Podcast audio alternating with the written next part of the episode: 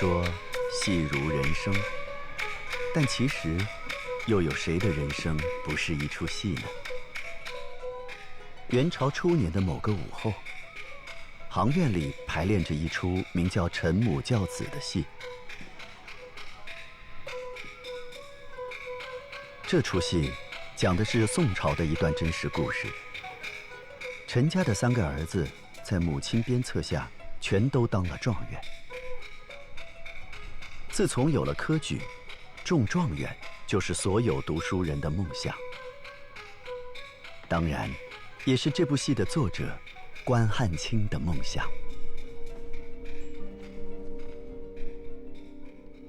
汉卿是他的字，但后世只能这么称呼他。他的名，伴随着他的人生细节，都淹没在历史中，真伪难辨。他很可能是一个生在金朝末年的汉人。少年时，南下的蒙古铁骑攻进他的国家，战争与杀戮，并没有浇灭他作为读书人所保有的期待。圣贤书，终是有用的。但是，等他成年后，科举却停止了。金榜题名，进而治国平天下的梦想，彻底与他们这一代无缘了。不仅仅如此，整个国家秩序都在重建，而重建需要多久，并没有人知道，只能重新选择自己的人生了。于是，戏剧。成为关汉卿新的人生。剧中人就是他的颠倒梦想，他心中的喜怒哀乐、忠孝仁义，他的恨，他的爱，都投射进了每一个即将登场的粉墨人生里。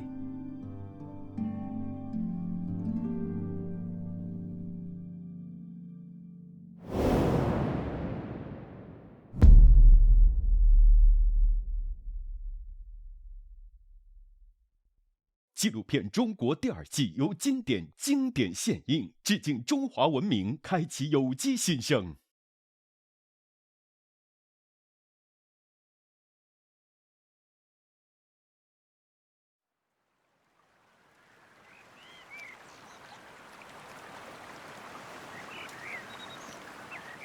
据说关汉卿出生在今天的山西运城，那里曾经属于金朝。年轻时，因为家族传承，他可能曾在金朝太医院任职。但很快，或许因为战乱，或许因为性格，他开始了四处漂泊。关汉卿很有才，有人评价他风流倜傥、博学能文、滑稽多智。总之。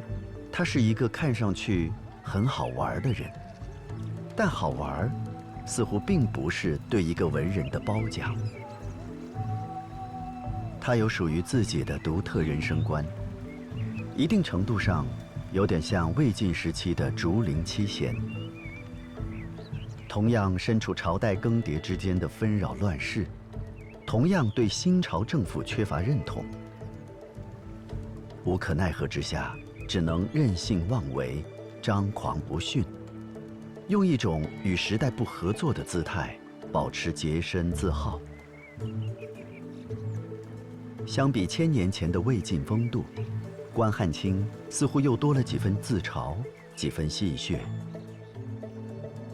他说自己是普天下郎君领袖，盖世界浪子班头，自比花花公子。这份带着叛逆的无奈又有谁人知晓呢？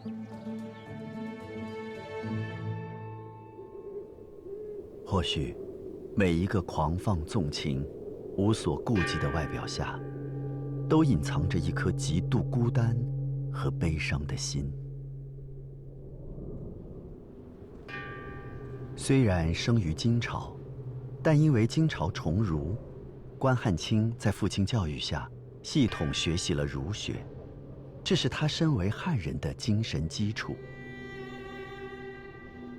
学而优则仕，是一千多年来儒生们的人生道路。如孟子所说，这好比农夫耕田一般的天经地义。如今，蒙古人灭了金朝，这个崇尚长生天的民族，此时还没有建立对儒家思想的本质认知，更不知道如何利用儒学。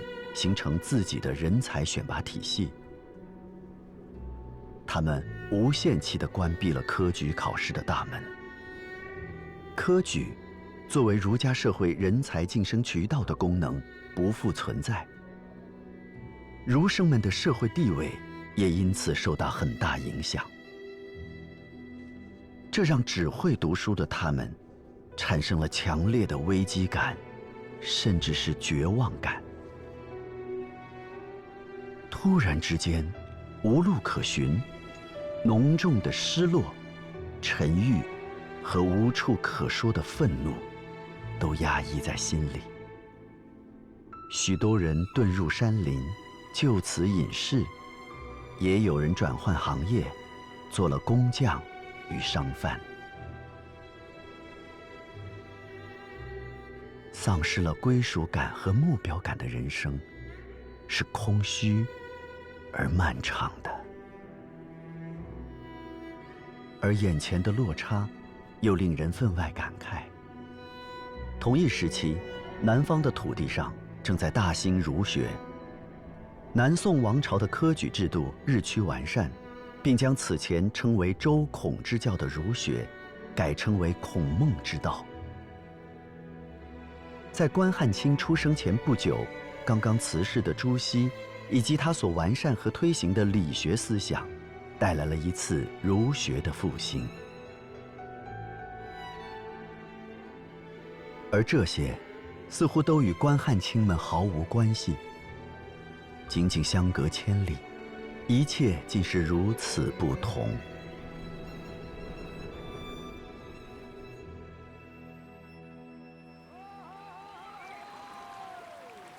关汉卿向往那个还没有走远的黄金年代，那个朱熹所处的年代。公元一一二七年，宋徽宗之子赵构称帝，史称南宋。与金朝议和后，以秦岭淮河为界，于南方偏安。在之后的一百五十多年中，南宋虽然外患深重。但经济文化的发展却成就了一个文明而富庶的新高峰。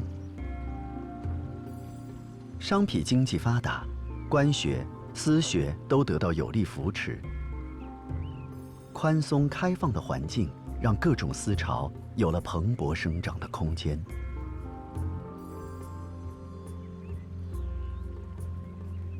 南宋被后人称为东方的文艺复兴时期。一批学者带着各自的思想沉淀走上历史舞台。他们在各地讲学，互争雄长。一方面开发民智，培育人才；另一方面，更是为了改进政治，创造理想社会。不同的是，先秦的百家争鸣基本都在上层社会进行，多为国君或贵族服务。而南宋时期，学者们的思考和宣讲，则更多是在民间进行的自由交流。其中最著名的一次会讲，发生在公元一一六七年。那一年，朱熹从福建专程来到长沙，拜访岳麓书院的山长张氏。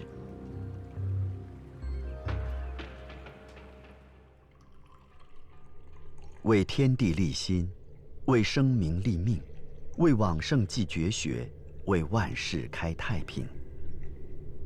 理学思想的创始人、北宋思想家张载的这句话，用来评价朱熹和张氏都是恰当的。朱熹十九岁中进士，三十七岁来到岳麓山时，已是名满天下的大学者，新儒学的代表人物。朱熹认为，理先于自然和万物，是形而上者。每样事物都有理，这个理是该事物的本质、形式和规律，礼也是道德伦理的基本准则。基于此，他将儒学通俗化，从言谈举止、衣食住行出发，构建了一套具体的行为准则。上至皇帝，下至百姓，如果都能依礼行事，自然就能建立良好的秩序，那是他心中的理想社会。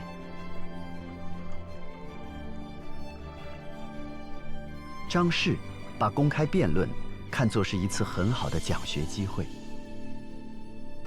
辩论无关输赢，重要的是能够穷理以致知。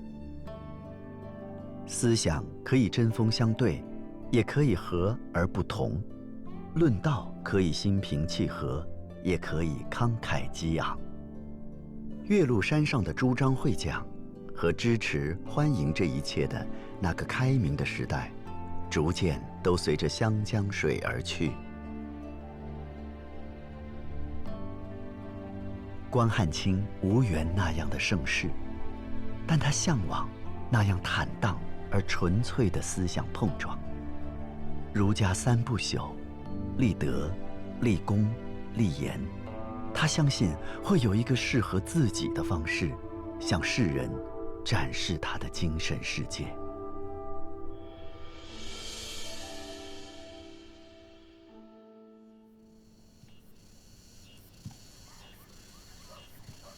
所有伟大的文艺作品，都是创作者面对世界的告白。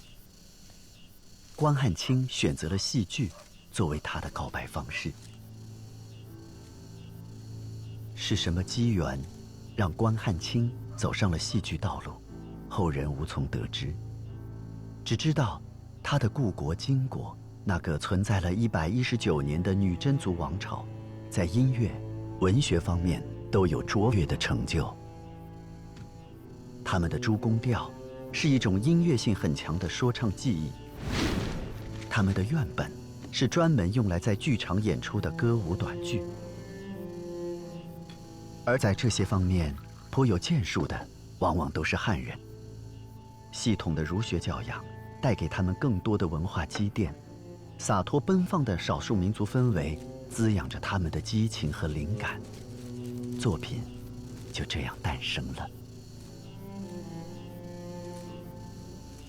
有一个创作主题，关汉卿很喜欢，在《拜月亭》《金线池》《飞衣梦》《谢天香》等作品中，他反复用金榜题名后有情人终成眷属来作为才子佳人大团圆的结局。金榜题名，正是儒生的梦。而陈母教子，几乎就是讲述了一个极端的科举故事。后世学者对于这部戏究竟是不是关汉卿所作，有很多讨论。浪漫不羁的关汉卿怎么会写出这样一部说教感极强的戏？或许，看上去不屑于上进的关汉卿，一直无法释怀与科举无缘的至深遗憾。让剧中人实现自己的梦，这是一个剧作家最大的权利，而这个梦，也是他最深切、最无解的痛苦。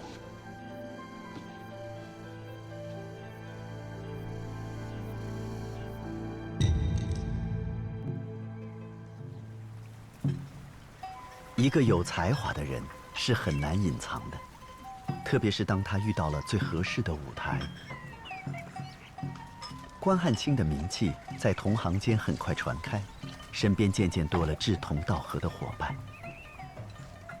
这些人几乎无一例外，都是现实社会的精神逃离者。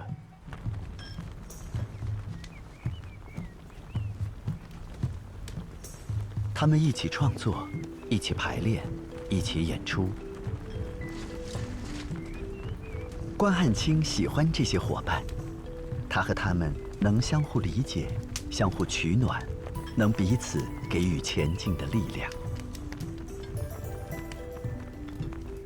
如同五百年前那个叫杜甫的诗人一样，关汉卿观察和体味身边人的情感，把他们的悲欢离合写进了作品。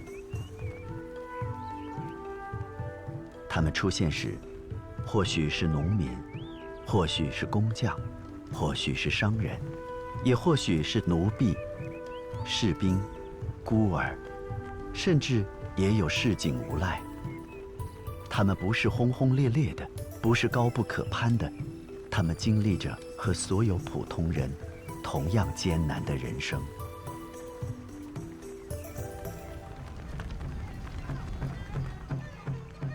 不同的是。杜甫诗中的平民面对苦难时，尽管内心痛苦哀怨，但都选择了忍耐和接受；而关汉卿剧作中的平民，不愿任人宰割，他们努力抗争，不断追求生活的权利。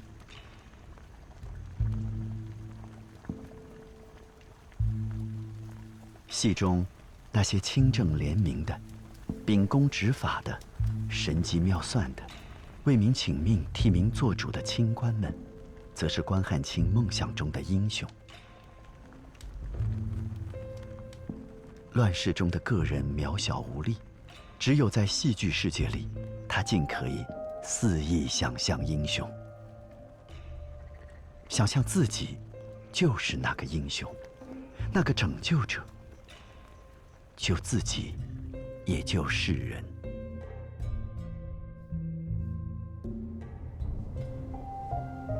关汉卿写的第一部戏，名字叫做《关大王单刀会》。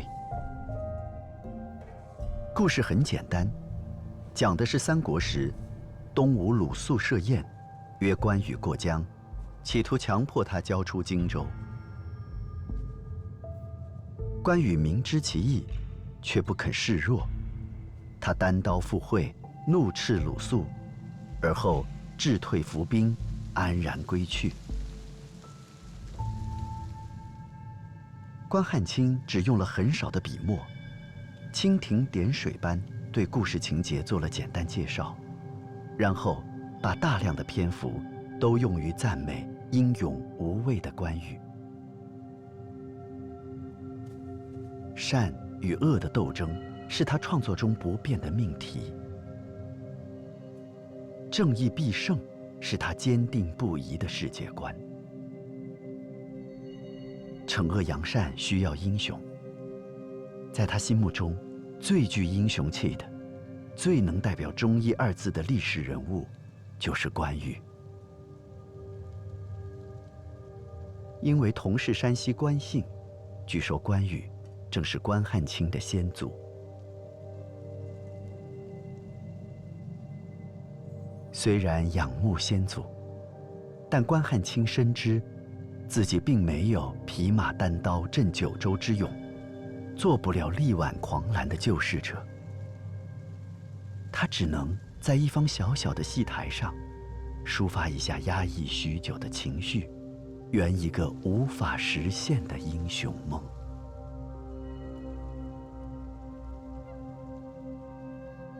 关汉卿写过两部以关羽为主角的历史剧，在戏中。历史事实都只是他表达梦想的载体。他呼唤的，是一个有理有序、无冤不平的理想社会。但是，梦越美好，与现实的距离就越遥远。关汉卿又何尝不知？在关大王单刀会的结尾。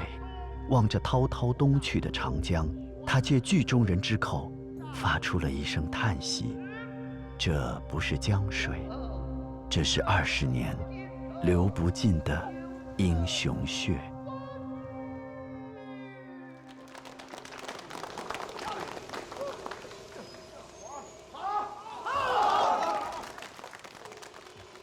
戏剧与小说同时在金宋元交替的时代兴盛，或许不是偶然。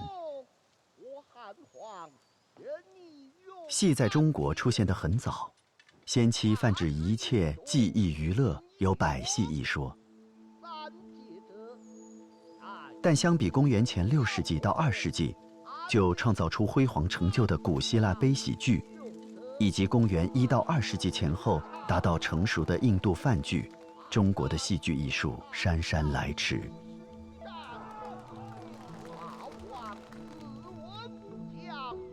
礼乐是中国文化的源头，但礼乐是社会秩序的体现，乐要服务于礼的需求，因此，并不是所有的音乐、舞蹈和表演都能被纳入其中。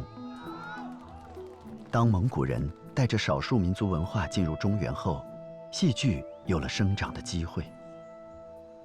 关汉卿极大地发展了戏剧的娱乐功能。同时，又把自己对社会和人生的思考，以及儒家所推崇的伦理观念融入其中。由此，戏剧承担起了文以载道、铸成教化的使命。目不识丁的普通百姓，无法通过读书明理，但是可以通过戏台上善恶中间的故事，对忠孝仁义。建立起朴素的认知。自宋以来，高扬的理学就此多了一个潜移默化的传播渠道，下沉到市井乡野的儒家文化，更进一步融入了中国人的精神基因。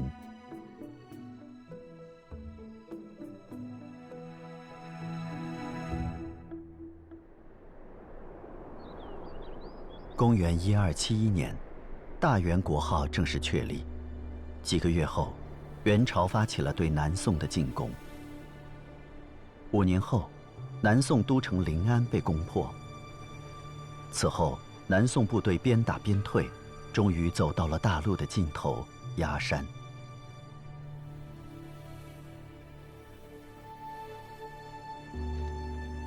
公元一二七九年正月，元军陆续抵达崖山。两个月后，崖山海战结束，大宋王朝宣告灭亡。南宋名将文天祥，临死前写下千古名句：“人生自古谁无死，留取丹心照汗青。”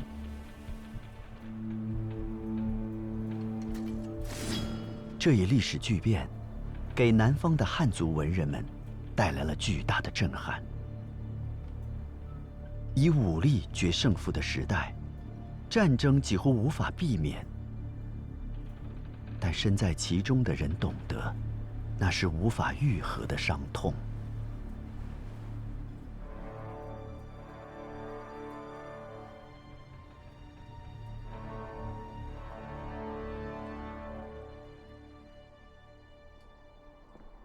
关汉卿的十八部存世杂剧中，有六部。借用了战争，武侯宴、单边夺硕、西蜀梦、哭存孝、单刀会，五部都是历史剧。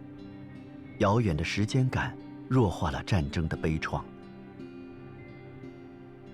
但是《拜月亭》不同，这部以蒙金更替时期为背景的爱情喜剧，因为战争埋下了无尽的悲伤。剧中不再有对战争正义性的渲染，也没有对战争胜利者的崇拜，只有弱小个体的悲鸣和绝望。他们无力抵抗，只能行一步，以叹息。面对白骨中原如卧马，马到处成平地的景象，他们如同狂风扫荡下的蚂蚁，万幸仓皇。没有人能选择自己生存的年代，可以选择的只有如何对待自己的生命。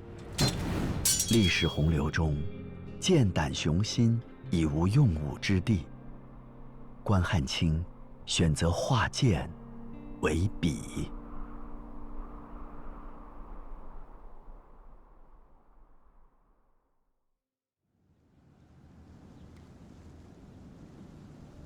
关汉卿一生的大多数时间，是在元大都度过的。这里曾经是金国首都，后来成为元帝国的都城。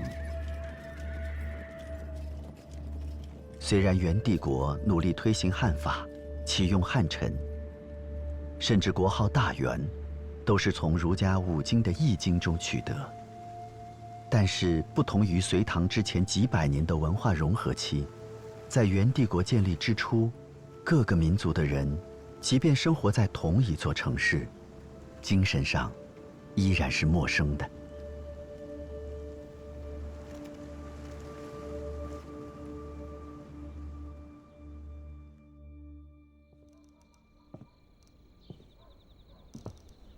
只有沉到市井中，或许还能有呼吸的空间。书会是一个特别的行业组织，是关汉卿和朋友们交流的平台。他们在这里把酒言欢，讨论现实，抒发情怀，也一起完成创作。元大都里有一个名叫玉京的书会，才华横溢的剧作家们时常在这里倾听彼此的声音。白朴，金朝遗民，又是饱尝国破家亡之痛，终生不在元朝为官。他的梧桐雨。被认为以独特的悲剧审美精神，开启了之后《桃花扇》和《红楼梦》的美学境界。杨显之，关汉卿的莫逆之交，因善于对他人作品提出中肯意见，被誉为“杨补丁”。他们被统称为“书会才人”。元大都的戏剧圈里。还有比关汉卿略晚一些，同被誉为元曲四大家的马致远等人发起的元真书会。这是他们自我放逐的地方，也是他们为自己搭建的一片精神避难地。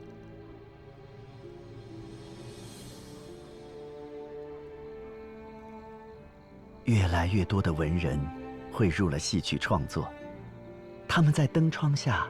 开始一轮又一轮剧本的竞赛与切磋，也正是从他们开始，杂剧逐渐取代正统的诗文，成为一股新的文学潮流。融入了更多新的元素后，中国文化通过更加多元的渠道保留下来，流传开去。瓦舍勾栏里。与剧作家们相伴的，还有歌妓艺人。这些女子有着同样杰出的才情。她们能歌善舞，大多还能赋诗作曲。同时，她们也是那个时代戏剧舞台上的主要演员。在元朝后期，一本名为《青楼集》的元代杂剧演员传记里，记录下了一百二十一位。杰出女艺人的名字与事迹，数量远远超过同时代的男性艺人。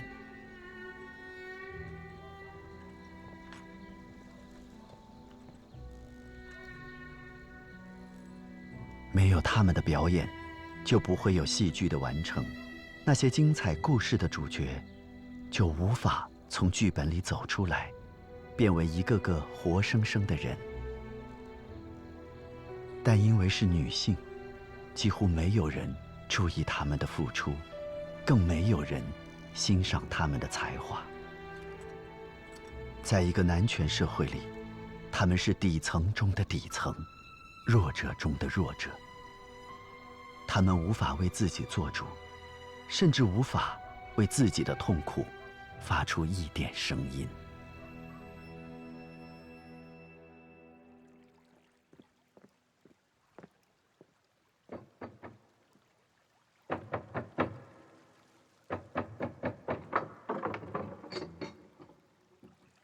关汉卿是关爱他们的。现实中的他，没有能力改变他们的命运，在戏剧中，他做到了。他有三分之二的作品都以女性为主角。这些女性社会地位低下，妓女、婢女、乳娘、农妇、寡妇、寄人篱下的弱女。现实中，他们毫无例外都是被鱼色烈焰或残酷奴役的对象。但是，在戏里，关汉卿赋予了他们力量。他们聪明。勇敢，并坚持不渝地追寻自己的幸福。数千年的中国古代社会发展史，几乎是一部父系文化和男权话语独尊的历史。女性的自由、独立与权利，是被遮蔽和压抑的。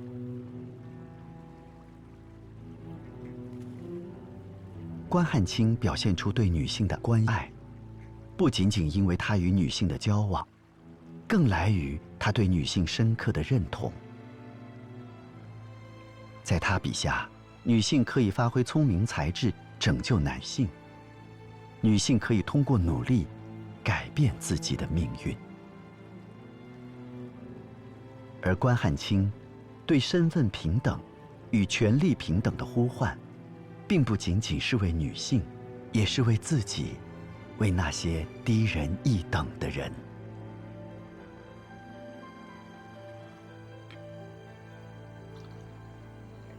马背上得天下的蒙古人，还没有做好治理天下的全面准备。忽必烈建立元朝后，一直并不排斥汉人，立国的大量制度设计，很多都是汉臣的功劳。虽然科举直到帝国中期才恢复，但是此时朝廷已经开始招募一些汉族文人进入。只是整个社会的道德观念、价值取向、文化认知都还有比较大的分歧。特别是蒙古贵族拥有最多的特权，这让他们与普通平民之间产生了仿佛天壤之别的社会差距。沿袭了在战争时期买卖奴隶的习惯，元帝国建立后，非法买卖人口的现象依然严重，而这些被买卖的人又因为社会阶层低下、法度和管理的缺失而无处伸冤。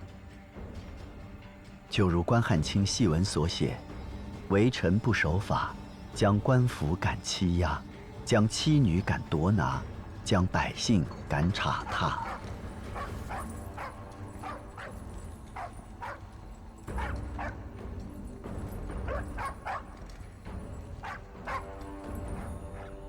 难道真的是为善的受贫穷更命短，造恶的享富贵又受严？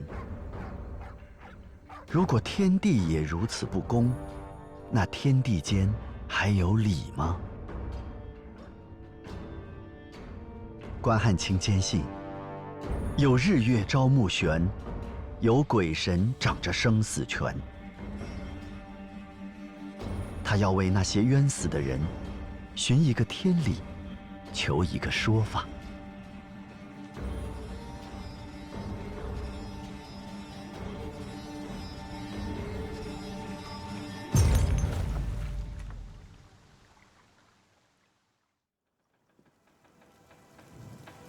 关汉卿写过很多个历史剧，那些久远的故事，带着如梦似幻的背影。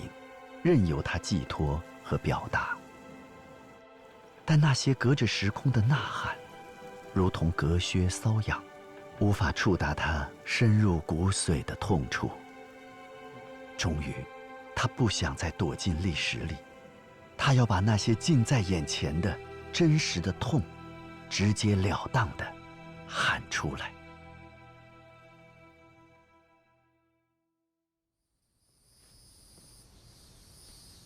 除了元大都，关汉卿还在苏州、杭州生活了很多年。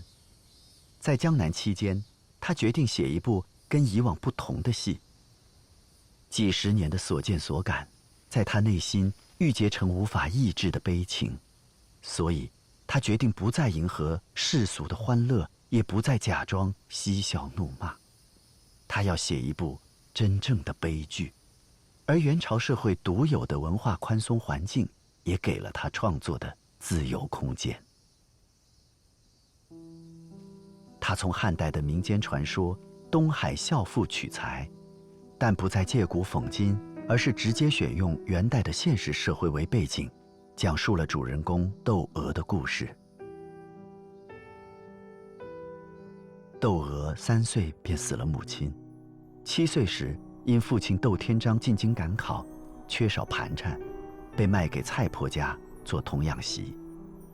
婚后不久，丈夫病死。窦娥成了寡妇，蔡婆讨债遇险，被张驴儿父子救下，谁知却引狼入室。张驴儿见窦娥年轻貌美，心生歹意，要挟窦娥委身于他。窦娥不惧张驴儿的胁迫，遭其歹毒嫁祸，她耐住了严刑拷打，却因不忍让婆婆受刑。而含冤认罪。临死前，窦娥发出誓愿，要血溅白练，六月飞雪，三年大旱。她的冤屈感天动地，誓愿竟然实现。被网杀后的窦娥化作鬼魂，向已经极地为官的父亲痛诉冤情。窦天章悲愤交加，派人彻查此案。终将恶人正法，令窦娥的冤屈得以昭雪。窦娥冤上演后引起了轰动。那个遭遇不幸，但始终坚韧善良的女子，那个弱小身躯发出的惊天动地的控诉，永远的留在了历史上。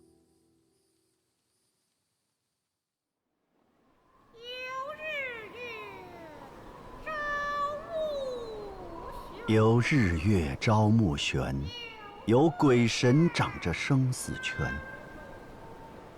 天地也，只合把清浊分辨，可怎生糊涂了道之颜渊？为善的，受贫穷更命短；造恶的，享富贵又受严。天地也。做得个怕硬欺软，却原来也这般顺水推船。地也，你不分好歹何为地？天也，你错堪咸鱼，枉作天。唉，只落得两泪连连。极度绝望的窦娥向天地抗议，她已经不再幻想得到公正，她只想要让六月的江南大雪纷飞，让洁白的雪覆盖她的尸体，为她的冤魂作证。在各种力量的共谋和欺压下，一个女性遭遇了源源不断的苦难。先是父亲，四十两银子卖身为童养媳，为了父亲的前程，窦娥只能接受。接着是婆婆，虽是童养媳，窦娥依然对丈夫充满感情，但逼迫她改嫁的就是婆婆，婆婆的话，她不得不听。接着是男性。张驴儿想霸占窦娥未果，便诬告窦娥毒死他父亲。张驴儿只是一个无赖泼皮，却依然是可以压迫窦娥的男性。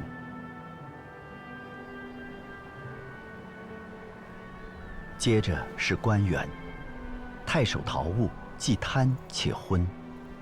窦娥在公堂上被打得血肉横飞，依旧拒不招认，反而言辞激烈。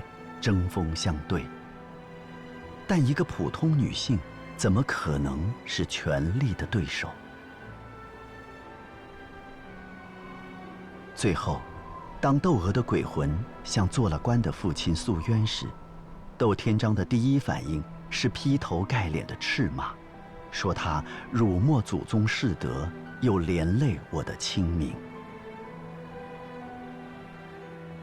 父亲并不相信女儿，为女儿洗刷冤情，也不是为了公正，只是为自己清官的名声。又即便最终翻案，但窦娥却并不能死而复生。这是一部彻头彻尾的悲剧，连沉冤得雪、善恶有报的结局都无法挽回的悲剧。关汉卿要借窦娥说出世间每一个小人物的冤屈，这其中就有他的冤屈。他就是窦娥，知道自己的冤和悲永远无法得到申诉和化解，对颠倒黑白的天地鬼神，他只剩了一声惊雷般的喝问，那是他全部的反抗。他的最后一个梦。已经破碎了，那是他念念不忘的苍生之苦，救世之梦。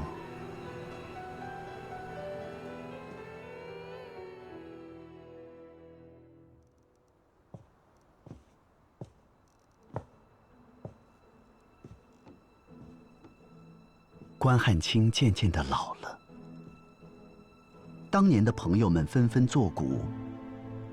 他们的郁金书会，也早已人去楼空，尘埃遍地。关汉卿感到落寞而悲凉。人是会老的，他一生创作了无数鲜活的人物，最终他以自己为主角，写下一部《不服老》。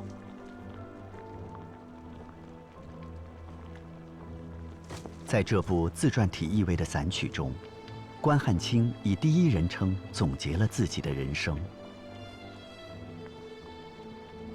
我玩的是梁元月，饮的是东京酒，赏的是洛阳花，攀的是章台柳。我也会围棋，会蹴鞠，会打围，会插科，会歌舞，会吹弹，会烟作。会吟诗，会双六。你便是落了我牙，歪了我口，瘸了我腿，折了我手。天赐予我这几般歹征后，尚兀自不肯休。我是个蒸不烂，煮不熟，锤不扁，炒不爆，响当当一粒铜豌豆。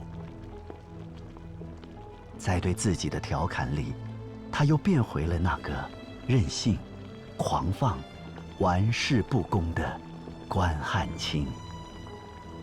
据说，关汉卿活到高龄才离世。他就像个斗士一样，屏着一口气，把自己选择的道路坚持走到了尽头。生活在这样一个短暂但独特的历史时期。是他的不幸，也是他的幸运。时代塑造了他，他创作了戏。他在茫然四顾中，忍着疼痛站起来，看见了熙熙攘攘的人世间。他写了许多人的故事，但或许，他只是写了自己的故事。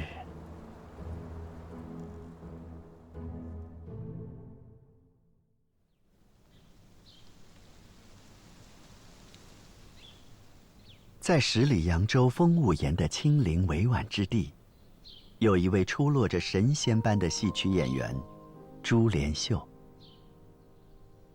他不仅容貌极美，杂剧表演能力更是独步当时，无人可敌。除了出演女性角色，他还能出神入化的反串男角。无论帝王将相，还是贩夫走卒。无不天然老成，惟妙惟肖。后世梨园界对他推崇备至，他也以才艺赢得了众多文人的尊重与爱慕。据说，他最终选择将终身托付给一个背景模糊的钱塘道士。关汉卿曾是与他词曲赠答的众多追求者中的一个。《望江亭》《旧风尘》都是关汉卿专为珠帘秀写的戏。他们的故事，引发过后世很多浪漫的猜想，但其实，后人所了解的也只有这么多。没有人知道他的名字叫什么，何时出生，何时逝去，到底经历过什么。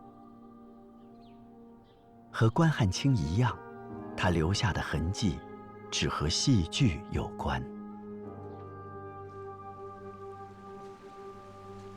传说中，珠帘秀嫁与道士后，就作别了留下过她夺目光彩的舞台，洗尽铅华，远离风尘。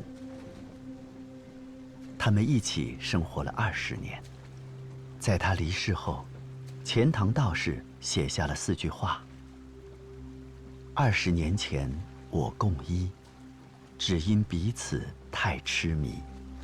忽然四大相离后。”你是何人？我是谁？痴迷于戏的人，经常分不清真实与虚构，分不清哪个是你，哪个是我。对于关汉卿来说，人生是一出戏，更是大梦一场。笑过，哭过，闹过。悲过，来过。